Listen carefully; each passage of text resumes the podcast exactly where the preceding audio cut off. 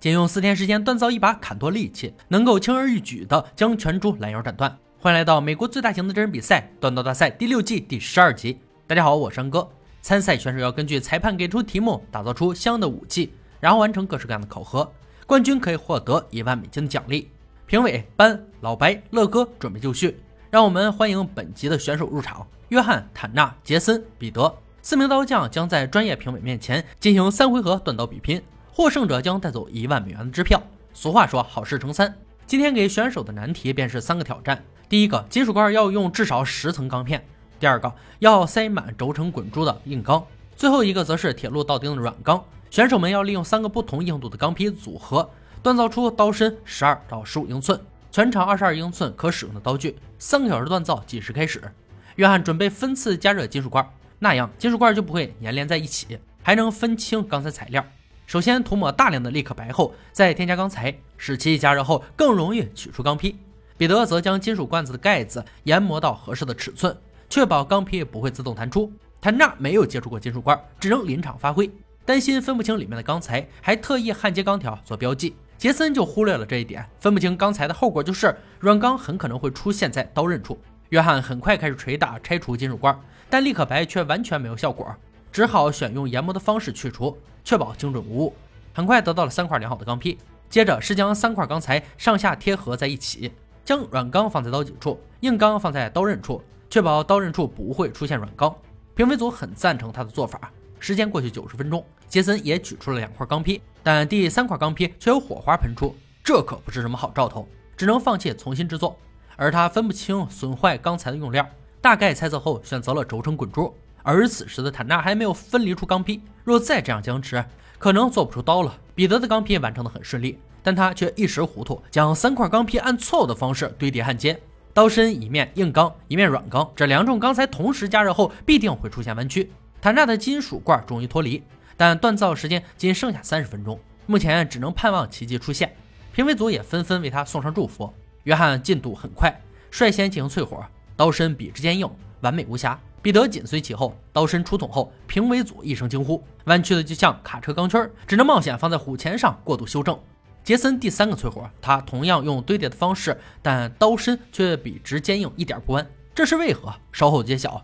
锻造很快接近尾声，坦纳也在最后时刻完成淬火，发现稍有弯曲后便强行掰直。伴随着裁判的倒计时，一声清脆的断裂声让人心头一颤。坦纳的刀居然断了。这才叫真正的断刀大赛。敲定他要遗憾退场了，但比赛规则还是要经评委组审阅的。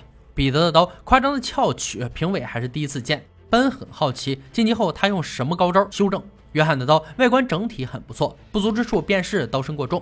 接着是场上断刀的坦纳，他的表现很精彩，在最后半个小时完成任务，因此乐哥很推崇他的努力。本以为结局已定，没想到来了个世纪大反转。杰森的刀坚硬笔直，造型也不错。但评委检查过他淘汰的金属块后，却发现铁路道钉的轮廓，那就说明刀身里只有钢和滚珠两种材料，而且都是硬钢，所以刀身笔直，严重违反了比赛规则，且无法修补。而坦纳虽然断刀，但他的材料充足，还可以进行焊接补救。最终评委决定淘汰杰森，选错材料是天与弄人，但杰森的锻造功力还是出类拔萃的。剩下的三名刀匠进入第二回合。利用场上的材料为刀具安装刀柄，使其变成为完善的武器，还可以修复上一回合遗留的瑕疵。同样三个小时计时开始。约翰首先处理刀身过重的问题，他要花很长时间进行研磨。经历坎坷的坦纳意外晋级后无比兴奋，他要珍惜这难得的机会，用 MIG 焊接器将断刀接在一起。MIG 焊是保护金属熔滴、焊接熔池和焊接区高温金属的电弧焊方法。彼得也同样先修正刀身的弯曲。将刀刃部位放进水桶里，软化刀背的同时，让刀刃保持冷却。时间还有一个小时。约翰在组装刀柄时，一个螺丝却卡住了。快速固化的环氧树脂逐渐凝固，他赶紧拿了一把钳子，将螺栓移动到恰当的位置。时间虽然飞速而过，但彼得却很享受组装刀柄的过程，像断刀一样其乐无穷。而坦纳的时间依旧刻不容缓。裁判的倒计时响起，选手们放下手中的工作，等待检测。坦纳很担心刀身的连接处经受不住测试。首先要把刀放在刀钉上，然后由班拿起榔头捶打测试刀身硬度。彼得的刀率先登场，三次敲击后，刀刃没有出现严重损伤，只是刀身的弯曲问题还是存在。第二个轮到约翰，同样三锤下去，刀刃出现三处缺口，最后轮到坦纳，他紧张到不敢直视自己的刀，班毫不留情地锤击而下，结果令所有人为之欢呼。刀身连接处并未出现断裂，只是有些偏斜并有卷刃，但坦纳的焊接技术还是令人佩服的。接着由老白切削苹果进行锋利度测试，彼得先上，一排苹果被齐刷刷斩首，而刀身的弯曲问题使方向偏离轨道。接着是约翰，刀身精良，一刀而过。坦纳的刀同样一刀斩，但刀刃的损伤使其在切削途中卡顿。测试结束，评分组给出最终判决：坦纳未能过关斩将进入决赛。他刀虽然很锋利，但在强度测试时遭遇重损，切削苹果便受到影响。所以只能遗憾退场，但他一系列的出色表现足以证明他是一个合格的刀匠。恭喜彼得·约翰成功晋级，让我们揭秘本集的神秘武器——德国大刀以及配用小刀。德国大刀是15世纪的著名剑具，这种武器有各种大小，从适合捅刺的单手刺刀到双手剁刀。最凸显的特质是铆钉固定的长龙手，不光美观，还能保护手和关节免受攻击。刀身厚实，刀形稍弯。极受战场上的士兵以及狩猎贵族的欢迎。为了使大刀更加完美，德国猎人也会携带多功能配用小刀，给猎物去皮并食用。选手们的锻造标准如下：配用小刀长度在七到八寸，大刀刀长在二十四到二十六寸之间，两面都要有凹槽，刀柄有分离护指和小侧边护手。而刀匠们要在四天的时间内完成两把符合要求的刀具，这无疑是难上加难。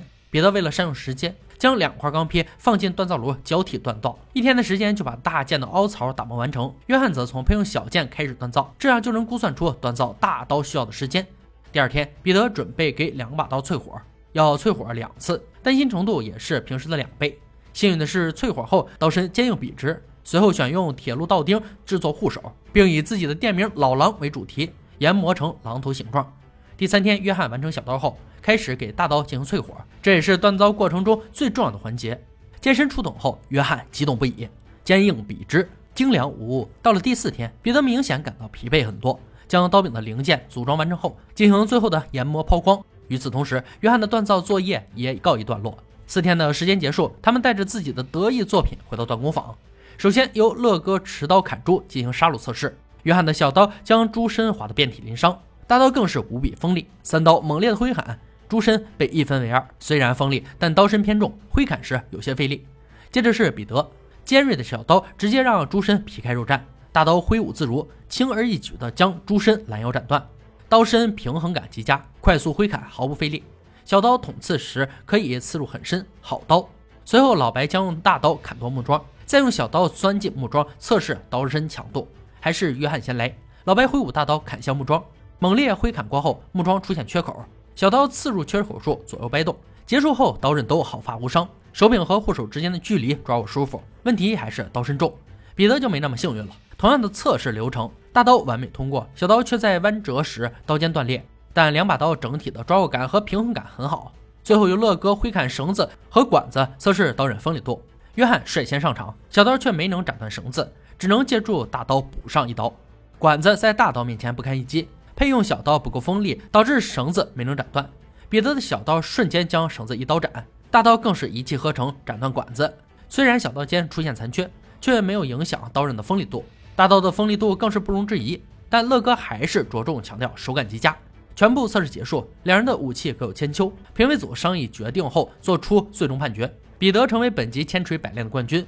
虽然他的小刀在强度测试时刀尖损毁，但锋利度测试却远超约翰。而约翰的刀身过重，避免不了会让持刀者浪费体力。很遗憾，约翰的夺冠之路终结于此。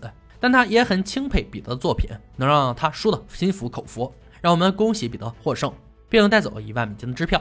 以上就是锻刀大赛第六季第十二集的内容。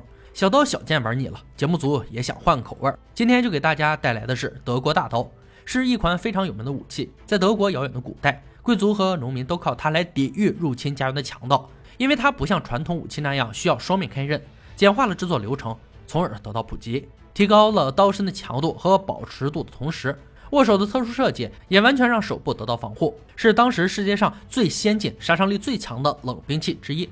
好了，今天解说到这里吧，我们下期再见。